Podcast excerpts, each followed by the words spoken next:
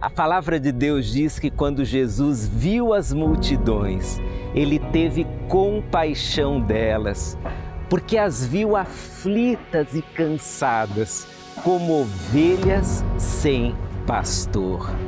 Olhemos para nossa cidade com o mesmo olhar que Jesus teve para as multidões.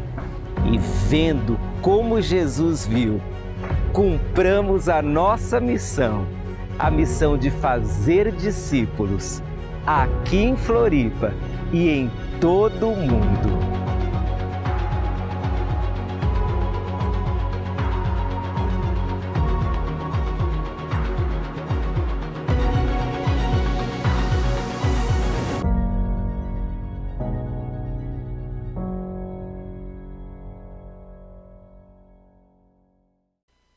Olhando para as pessoas com os olhos de quem? Jesus. É essa nossa temática até o final do ano. E eu quero já te convidar a abrir a sua Bíblia no começo de Mateus, capítulo 4. Deixe sua Bíblia aberta, porque hoje nós continuaremos a segunda mensagem da nossa série. Começamos no domingo passado, de trás para frente, no Evangelho de Mateus. E já percebemos que a mensagem de Mateus é uma mensagem que tem uma missão. Quando Mateus foi registrar os eventos da vida de Jesus, ele fez tudo através do olhar da missão, a missão de Jesus. E agora nós vamos e lá para o começo de Mateus, no início do ministério de Jesus, e vamos extrair de hoje até o final do ano vários momentos da vida de Jesus em que Jesus olhou para as pessoas, como ele fez isso, que tipo de olhar ele teve. Mas precisamos inicialmente perceber que antes de olhar para as pessoas, antes de olhar para fora, Jesus teve um olhar para dentro. Por isso que o nosso tema hoje será para olhar para as pessoas, precisamos olhar para nós mesmos. O ministério de Jesus, ele não começa com uma grande pregação e nem começa com uma cura. O ministério de Jesus começa publicamente com o seu batismo e com a tentação. Como o batismo, ele foi uma manifestação de obediência, eu escolhi a tentação para mostrar exatamente como foi esse olhar para dentro. Como que Jesus, antes de anunciar o reino, ele teve um trabalhar interno. E você vai ver comigo que o Jesus que foi 100% Deus, mas também foi 100% homem, ele passou por aquilo que eu e você muitas vezes passamos diariamente. Jesus também foi tentado. E vamos ver como ele reagiu à tentação e o que nós aprendemos sobre esse olhar interno através das lutas da vida. Lerei no capítulo 4, os versos 1 a 11. É a narrativa da tentação na visão de Mateus. Em seguida, Jesus foi conduzido pelo Espírito ao deserto para ser tentado pelo diabo. Depois de passar 40 dias e 40 noites sem comer, teve fome. O tentador veio e lhe disse: Se você é o filho de Deus, ordene que essas pedras se transformem em pães. Jesus, porém, respondeu: As Escrituras dizem: Uma pessoa não vive só de pão, mas de toda palavra que vem da boca de Deus. Então, o diabo levou a cidade santa até o ponto mais alto do templo e disse: Se você é o filho de Deus, salte daqui. Pois as Escrituras dizem: Ele ordenará seus anjos que o protejam. Eles o sustentarão com as mãos, para que não machuque o pé em alguma pedra. Jesus respondeu: As Escrituras também dizem: Não põe à prova o Senhor, seu Deus. Em seguida, o diabo levou até um monte muito alto e lhe mostrou todos os reinos do mundo e sua glória. Eu lhe darei tudo isso, declarou. Basta ajoelhar-se e adorar-me. Saia daqui, Satanás, disse Jesus. Pois as Escrituras dizem: adore o Senhor, o seu Deus, e sirva somente a Ele. Então o diabo foi embora, e os anjos vieram e serviram Jesus. Que Deus abençoe a sua palavra lida ao nosso coração, meus irmãos. Assim começa o ministério do Senhor Jesus Cristo. Aos 30 anos, tendo sido batizado, o segundo grande evento que marca esse início é exatamente esse que acabamos de ler. De vez em quando, alguém pergunta, mas por que Jesus Cristo foi tentado? Qual a razão disso? Porque ele permitiu-se ser tentado. Porque ele permitiu uma situação que, se para nós já é complicada, imagine para ele, o Filho de Deus, santo, poderoso, por que Jesus foi tentado. Há uma razão. Uma razão possivelmente não apenas para ele, mas para nós que aprendemos com ele. Porque nós aprendemos não apenas com aquilo que Jesus Cristo disse, mas nós aprendemos também com as suas atitudes, até com o seu silêncio, até com a forma com que ele interagia com as pessoas. A tentação teve um sentido para Jesus, mas também tem um sentido para nós. E possivelmente, o maior sentido da tentação está exatamente nessa percepção do estado de Jesus. Essa percepção de quem era Jesus nos seus valores, o quanto ele estava preparado para uma missão. Irmãos, por vezes, nós queremos realizar algumas coisas, mas estamos totalmente despreparados. O despreparo é uma das grandes razões para o fracasso. E quando a gente percebe que está despreparado diante das lutas, das provas, diante de uma experiência dura, nós achávamos que estávamos preparados para qualquer coisa, até que essa determinada coisa acontecesse. E aí então nos enxergamos como totalmente despreparados para tal o Senhor Jesus vai enfrentar uma série de desafios. Ele precisa estar preparado. E segundo o texto, de fato estava preparado.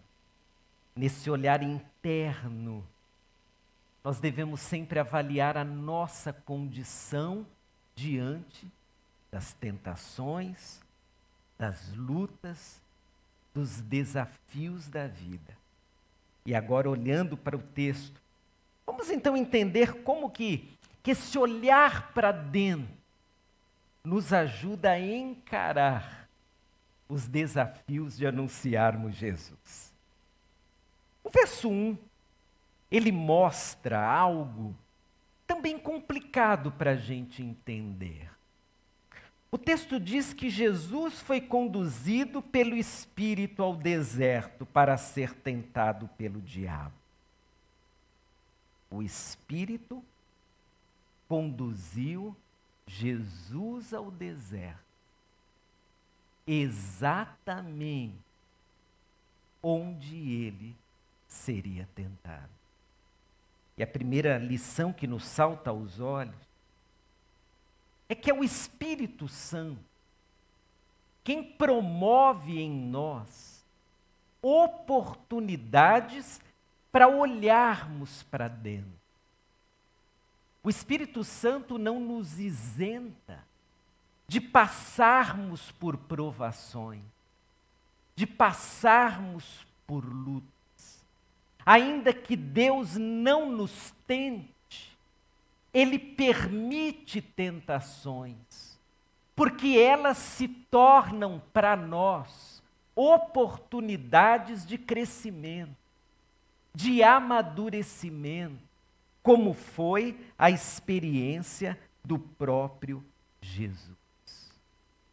De vez em quando nós temos uma impressão equivocada de que um homem ou uma mulher cheios do Espírito Santo não serão tentados, não passarão por lutas, estarão praticamente isentos de qualquer dificuldade na vida. Isso é muito mais uma visão nossa do que uma verdade da palavra de Deus. Nem Jesus ficou isento às lutas, às situações complicadas e nesse caso, nem Jesus foi isento das tentações. O Espírito Santo leva Jesus exatamente ao lugar onde ele seria tentado. E aí o texto começa a nos dar detalhes. O primeiro detalhe é o próprio lugar. Jesus acabara de ser batizado, ele foi batizado no lugar público. Ele foi batizado possivelmente diante de uma multidão. Muitas pessoas iam até João o Batista para serem batizados. Ali ficavam não só os que eram batizados, mas, como você já deve ter lido na versão do batismo de Jesus, lá em Lucas, até os religiosos, as autoridades religiosas, os fariseus, é, também ficavam ali observando os que iam sendo batizados. Então o batismo foi público. Era para todo mundo ver mesmo. No batismo, uma multidão ouviu uma voz dizendo: Esse é meu filho amado, em quem tenho prazer. Mas a tentação não vai acontecer no lugar público. Ela acontecerá no deserto. Jesus sozinho, lá no deserto. A grande maioria dos nossos momentos de crescimento pessoal se dão nos desertos que a gente passa. Não é no pau, não é à mesa com os amigos, mas em geral é quando estamos sozinhos. Quantos momentos de crescimento você teve trancado no seu quarto, ajoelhado orando? Quantos momentos de crescimento você teve lá no teu trabalho? Diante de uma situação tão complicada e só você era um servo de Deus ali. Jesus vai passar pela tentação sozinho. Porque esse movimento de Deus em nos fazer crescer exige momentos assim. A solidão não é de tudo ruim, porque há momentos em que ela se transforma na sala de aula em que Deus nos modela.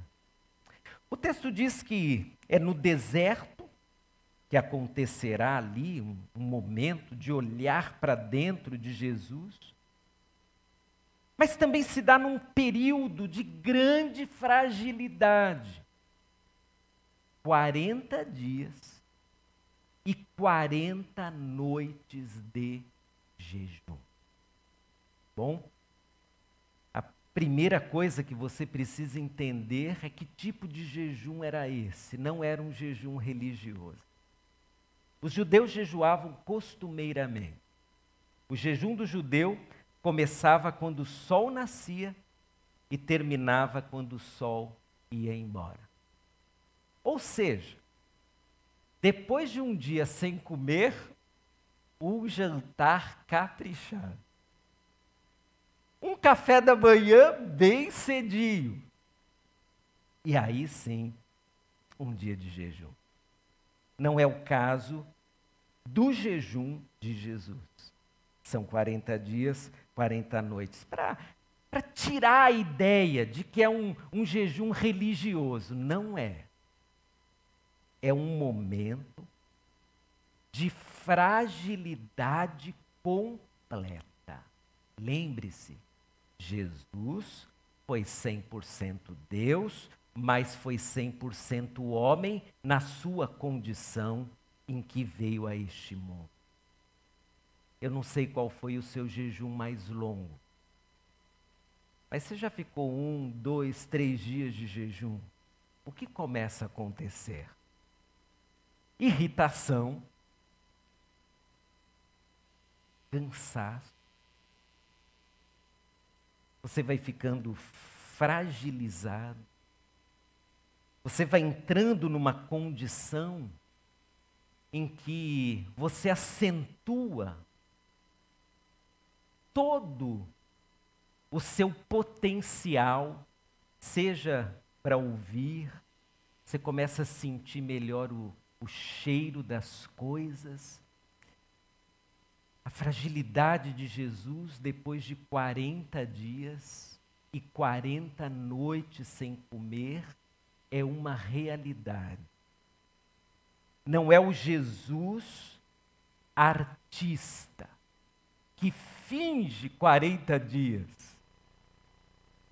É o Jesus homem que está sem comer está com fome, está fragilizado.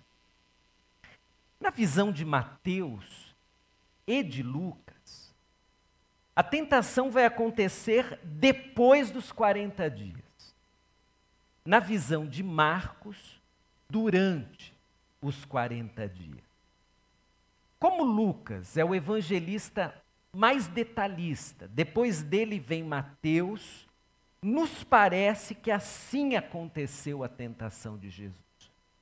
Depois de um tempo em que ele está fragilizado, com fome, fraco, humanamente falando, aí vem o tentador.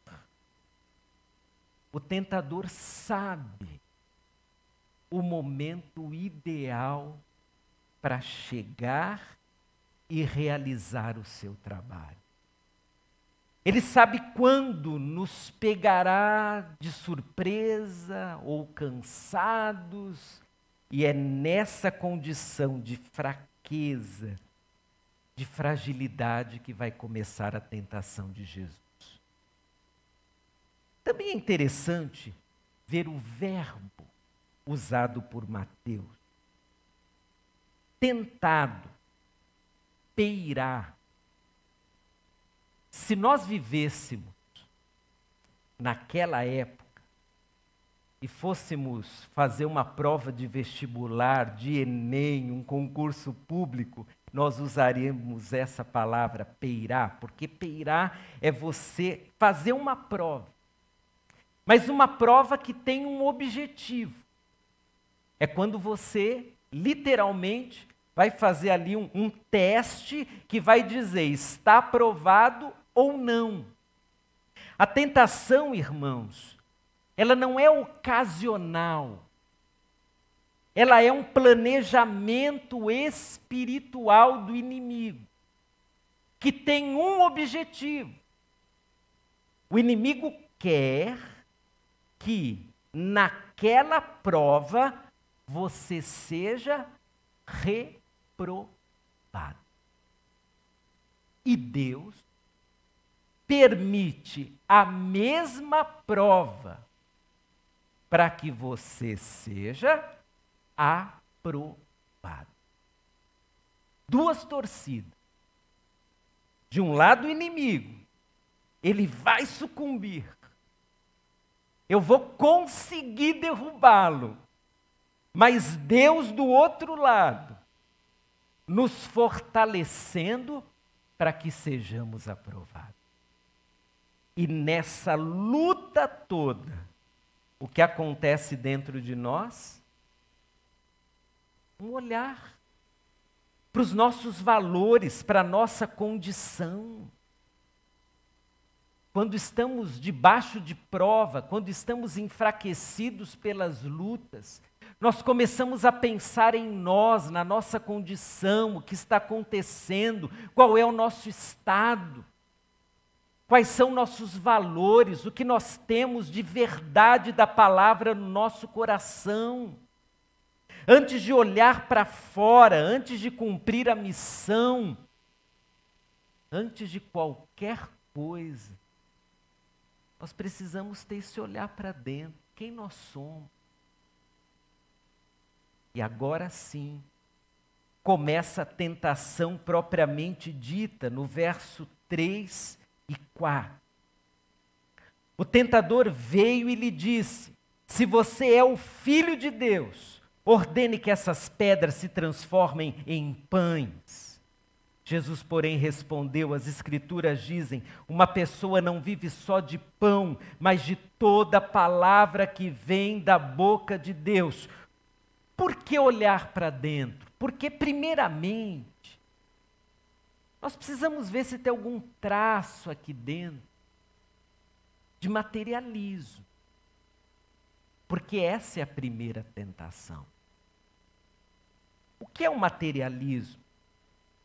Se não você olhar para dentro de si e perceber que aquilo que te motiva são as coisas materiais, são os valores humanos. O materialismo é quando eu olho para dentro de mim e eu chego à seguinte situação: o que eu mais almejo, o que eu mais amo são coisas, são bens, são posições que eu possa atingir. O materialismo é quando eu sou capaz de olhar para mim mesmo e chegar a uma conclusão muito dura de que eu sou movido por aquilo que o dinheiro e o trabalho podem comprar. O texto não fala sobre dinheiro. O texto fala sobre uma necessidade humana.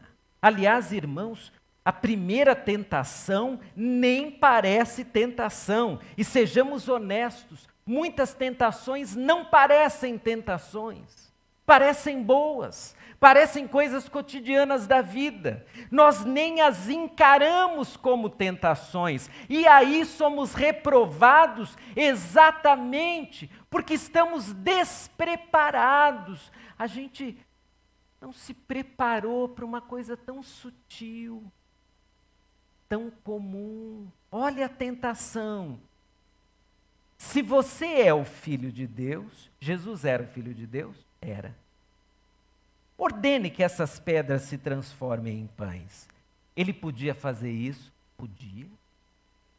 Tinha todo o poder. Aliás, Jesus criou o trigo com o que o pão é feito. Ele é dono de tudo, ele pode fazer aquilo, por que não fazer? Ele está com fome, são 40 dias sem comer. O inimigo vem como uma pessoa boa, um companheiro, um amigão, alguém que diz: depois de 40 dias, vamos resolver esse problema. Transforme essas pedras em pães. A resposta de Jesus sinaliza que ele estava ligado, atento.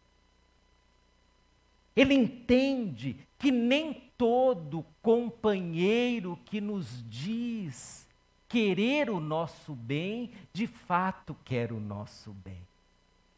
Ele está atento para o fato de que atender os nossos anseios pessoais, por vezes revela materialismo dentro de nós, revela valores errados dentro de nós.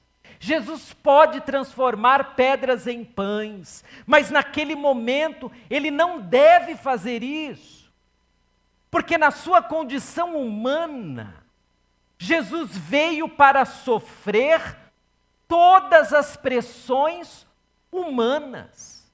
Na sua condição humana, ele veio para atender todas as demandas da humanidade. É por isso que ele tem fome, tem sede, chora, precisa dormir, se cansa.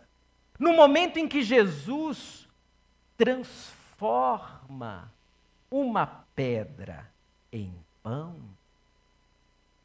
ele quebra a sua própria regra. Porque, afinal de contas, quando o profeta Isaías, em nome de Deus, anuncia a vinda de Jesus, ele o faz usando uma terminologia que é o servo. Ele veio para ser servo. Um servo que, inclusive, será sofredor. Ele é gerado como um bebê é gerado. Logo, transformar pedra em pães foge à natureza da sua missão. Ele pode fazer isso.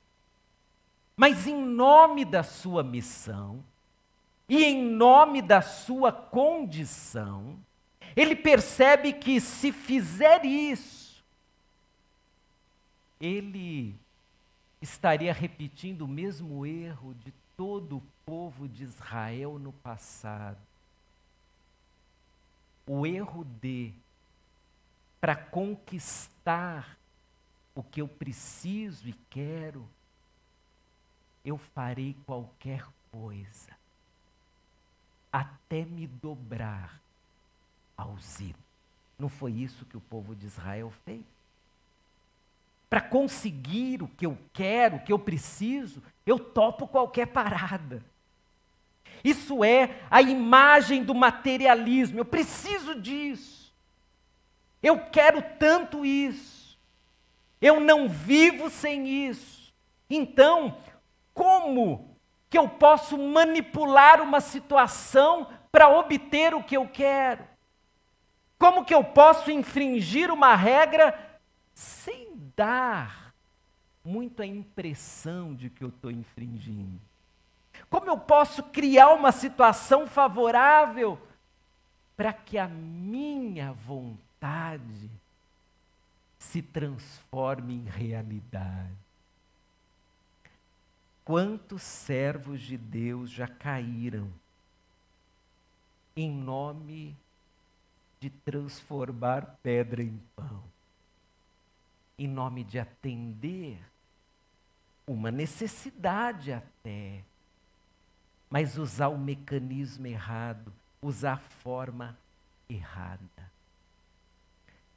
Eu não sei o que há no seu coração, mas enquanto o nosso olhar para dentro for um olhar só para atender o que nós queremos e precisamos, nós nunca olharemos para fora. Enquanto toda a nossa força for apenas para atender as nossas demandas, for apenas para atingir os nossos alvos, for apenas para realizar os nossos sonhos, nós nunca olharemos para fora, porque sempre haverá a fome, sempre haverá a necessidade, sempre haverá algo que eu desejo ainda ter para mim. Jesus pode fazer, mas ele não vai fazer. Porque se fizer, ele vai demonstrar algo que na verdade não existia no seu coração. O foco em si mesmo. O foco de Jesus era um povo, era o mundo inteiro que precisava ser redimido e não atender às suas necessidades pessoais, ainda que fosse a fome. Segunda tentação, verso 5. Então o diabo levou a cidade santa ao ponto mais alto do templo e disse: Se você é o filho de Deus, salte daqui. Pois as Escrituras dizem: Ele ordenará a seus anjos que o protejam. Eles o sustentarão com suas mãos para que não machuque o pé em alguma pedra. Jesus respondeu: As Escrituras também dizem: Não ponha à prova o Senhor, o seu Deus. Agora a tentação começa a parecer tentação. O inimigo é mais ousado. A primeira estratégia não deu certo. Vamos tentar outra. Vamos cultivar orgulho no coração humano. Porque o orgulho é capaz de levar uma pessoa a fazer coisas inacreditáveis. Existe uma cena que nunca me esqueceu. Eu era seminarista ainda subi o Morro do Formiga, lá no Rio, tinha uma congregação lá em cima. E a gente pediu autorização para o chefe lá do tráfico e subimos. E aí comecei a olhar os barracos, tudo. Na frente de um barraco tinha um carro melhor do que o meu na época, que era um Fuscão branco. Você teve um Fuscão? Ou carro bom? Você consertava o motor do Fusca até com chiclete, era uma coisa incrível. Carro melhor do que o meu ali. Naquela época só existia antena parabólica, não tinha ainda, né? É, TV a cabo, nada disso. Várias casas com aquilo. E a primeira leitura, né? Ah, tudo isso daí é da, da bandidagem. Aí conversando com um irmão que morava no morro, eu fiz esse comentário, ele falou: Não, o senhor está enganado. Tem muita gente que mora aí no barraco, que trabalha e paga aquele carro, aquela antena, aquela televisão desse tamanho. E tirando toda a questão sociológica por trás disso, e ficou na mente que nós somos capazes, irmão, de nos esforçar muito para adquirir algo que, na verdade, vai atender apenas um, um anseio emocional e não uma necessidade real. Quanto do nosso dinheiro e do nosso esforço é para comprar coisas, adquirir coisas que na verdade são para o nosso orgulho. Nós não precisamos daquilo. E não é errado ter aquilo, a não ser que nós nos sintamos melhores só pelo fato de ter aquilo nós nos sintamos religiosamente mais abençoados pelo fato de conseguir adquirir determinada coisa, comer em determinado local, viajar para determinado canto. É disso que o texto está falando. O inimigo diz: olha, você não é o filho de Deus? Dá um salto, você não vai se machucar. Pule daqui, é um lugar alto, mas você pode, você pode Aliás, você merece. Você merece isso. Você merece que, que todo o aparato espiritual dos anjos apareçam para te proteger. Salte. Irmãos, quantos pecados são cometidos em nome do eu mereço. Eu mereço fazer isso. Eu mereço ter tal coisa. Eu mereço. São os nossos saltos. E nesse olhar para dentro, nós percebemos que por vezes nós somos cheios de orgulho. Um orgulho que não permitimos que o Espírito Santo de Deus trate. Um orgulho que escapa às nossas leituras da palavra de Deus. Nós começamos a dizer coisas do tipo: eu não mereço passar por isso. Eu não mereço vivenciar tal situação. Eu não mereço porque eu faço tudo direitinho. Eu não mereço porque eu sou crente de igreja. Eu não mereço porque eu sou uma pessoa boa para minha família. Eu não mereço porque eu vejo um monte de gente fazendo coisas mais erradas do que eu. É o orgulho da autovalorização. Irmão, a questão não é merecer ou não merecer. A questão é quando nós olhamos para dentro de nós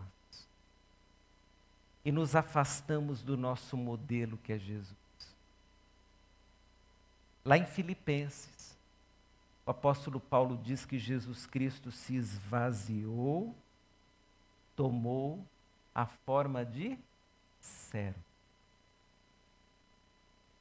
O Filho de Deus, o Deus Todo-Poderoso, o Senhor de tudo e todos, ele tirou todo traço de orgulho. E ele substituiu pela condição de servo. É muito fácil ter orgulho no coração. E é muito fácil você vestir o orgulho com uma roupa religiosamente correta. É muito fácil uma oração ser orgulhosa.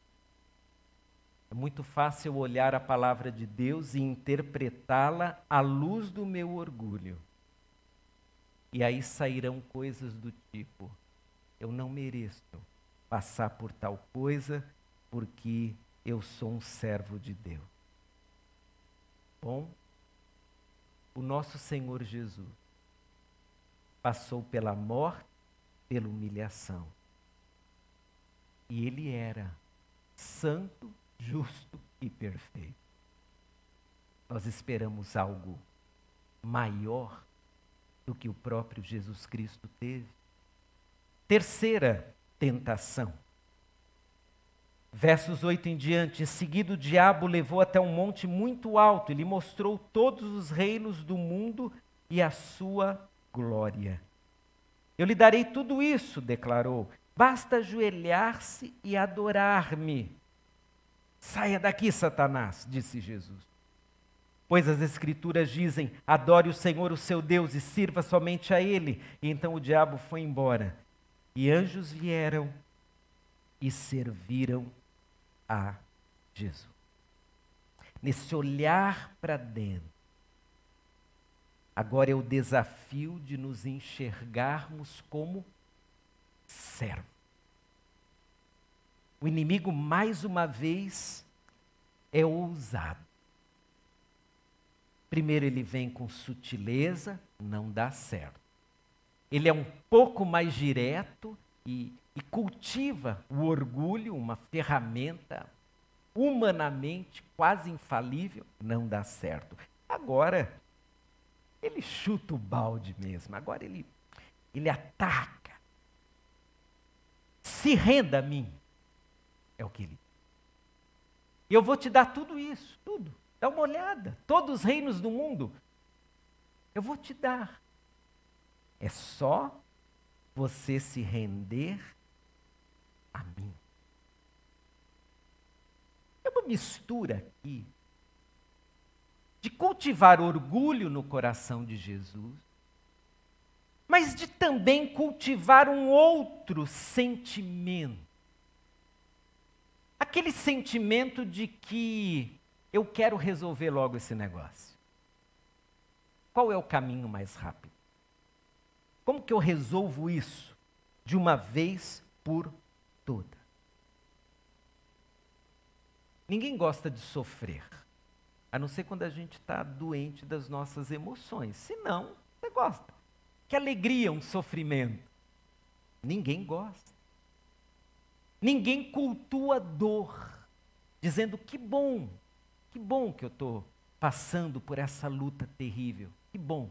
Nós não cultuamos isso. Nós queremos, se possível, viver uma vida mais tranquila, escapar desses momentos difíceis, dessas lutas. E na nossa humanidade, nós vamos com uma estratégia, às vezes muito bem feita, tentando escapar dessas coisas. Um caminho mais seguro, um caminho mais rápido. E o que o inimigo oferece é o caminho mais rápido de todos. Você está começando o seu ministério, Jesus. Você não quer de uma vez por todas cumprir a sua missão?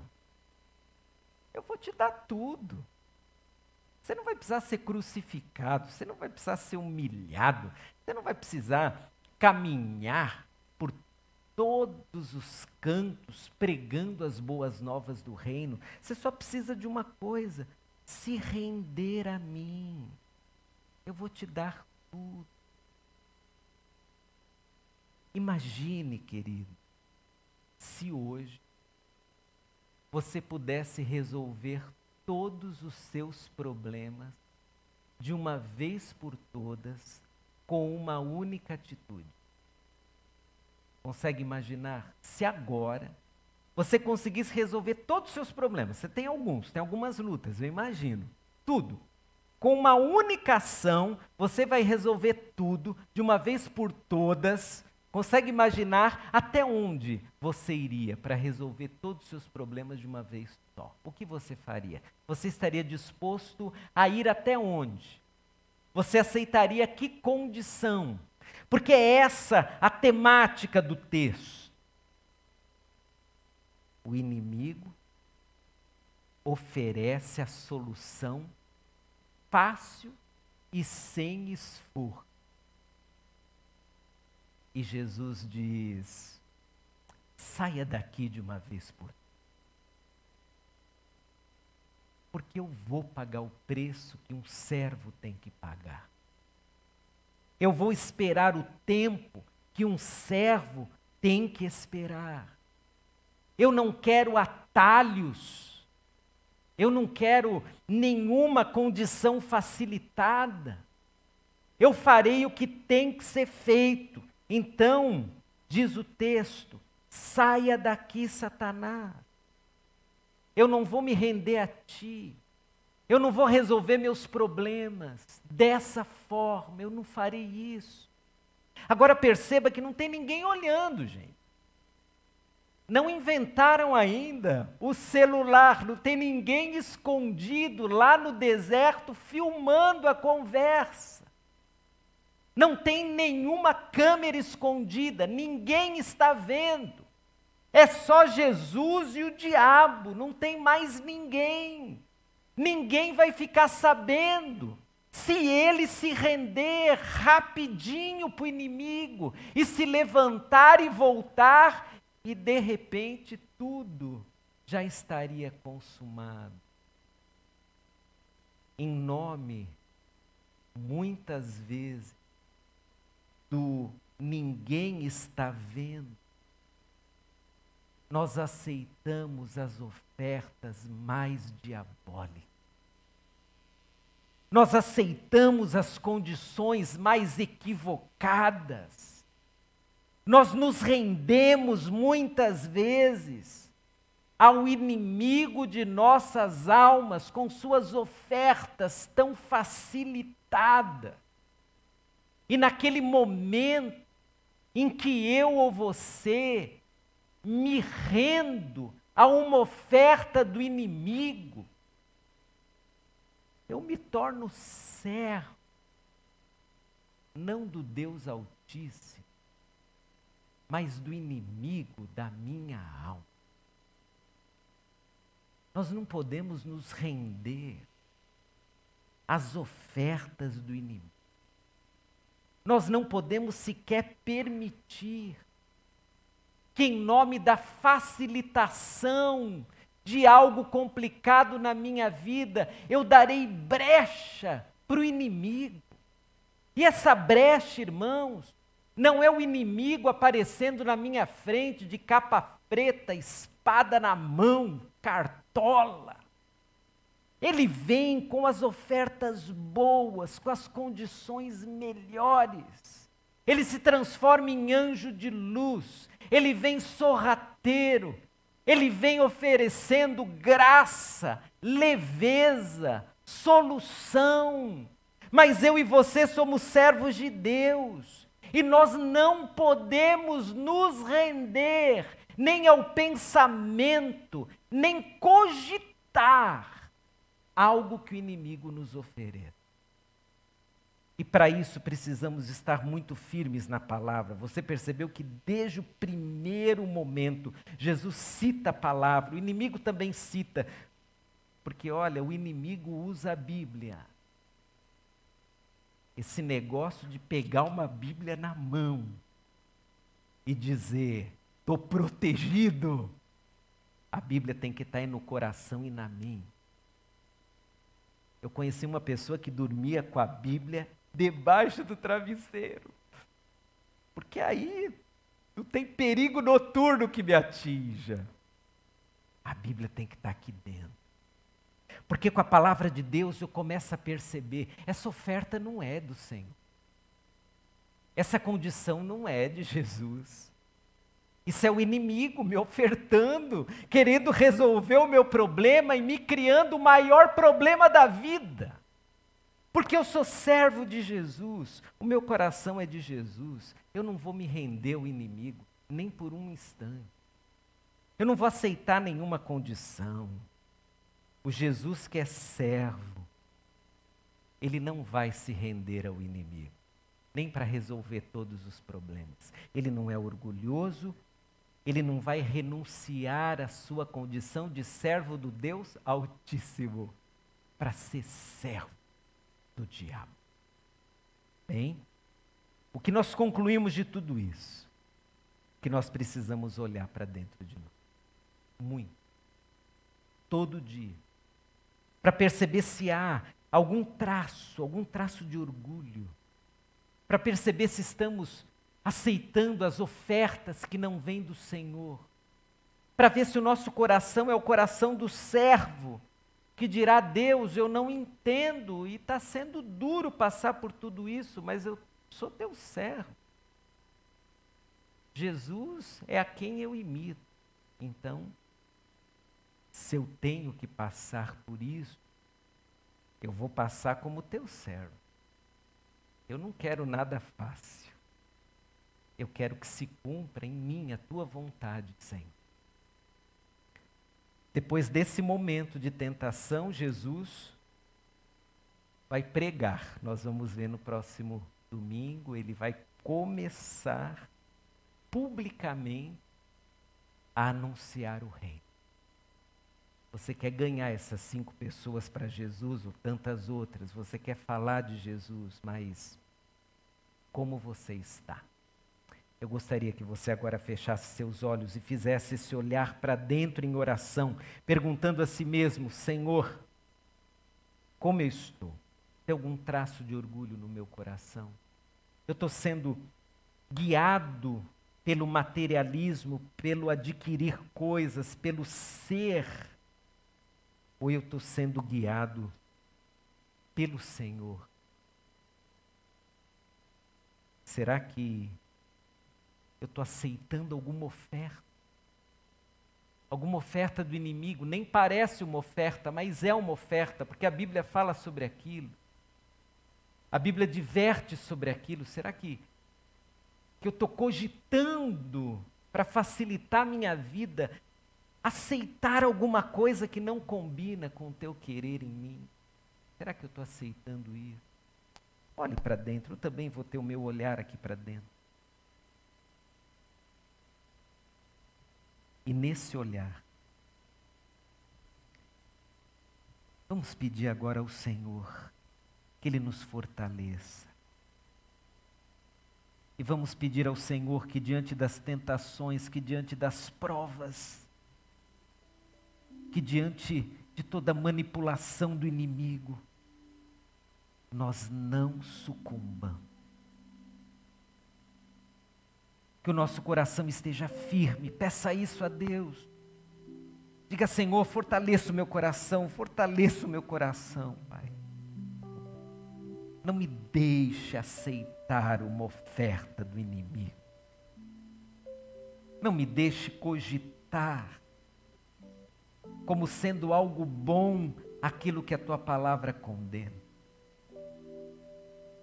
Meu irmão querido, talvez você esteja diante de uma proposta. Talvez você vá até responder essa semana essa proposta. É uma proposta para resolver os seus problemas. Mas eu te pergunto em nome de Jesus: quem te está dando essa proposta? Se não é Jesus, diga não, eu não quero isso. Eu não vou aceitar isso.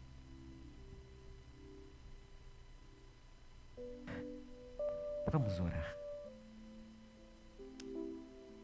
Querido Deus, estamos constrangidos até diante da tua palavra, porque no ato de Jesus, tão firme, nós percebemos o quanto precisamos melhorar na nossa firmeza. Ó oh Deus, nós somos orgulhosos. Quando olhamos para dentro, nós enxergamos pontas de orgulho soltas no nosso coração. Por vezes, meu Deus, nós aceitamos sim algumas soluções na tentativa de abreviar a dor, o cansaço. Mas, Pai, quantas delas foram, na verdade, ruína para nós, porque nos afastaram de Ti. Deus, cada um de nós aqui, os irmãos que estão em casa, os irmãos que estão lá no sexto andar, todos nós precisamos nesse momento do discernimento espiritual, mas sobretudo do fortalecimento. Meu Deus, fortaleça o nosso coração, não nos deixe cair, não nos deixe aceitar a proposta do inimigo. E meu Deus, dá-nos o coração de servo, a semelhança de Jesus nós não queremos nos render e nós não vamos nos render ao inimigo. Não será uma proposta boa que vai nos afastar de ti. Fortaleça-nos. E que diante das tentações, meu Deus, o nome de Jesus seja glorificado na nossa obediência, na nossa firmeza Pai, nós não vamos abrir mão, mas para isso nós precisamos do Senhor. Nos fortaleça. E se temos que passar por algumas tentações, que ao final delas, Pai, o teu nome seja glorificado. Essa é a nossa oração no nome de Jesus. Amém.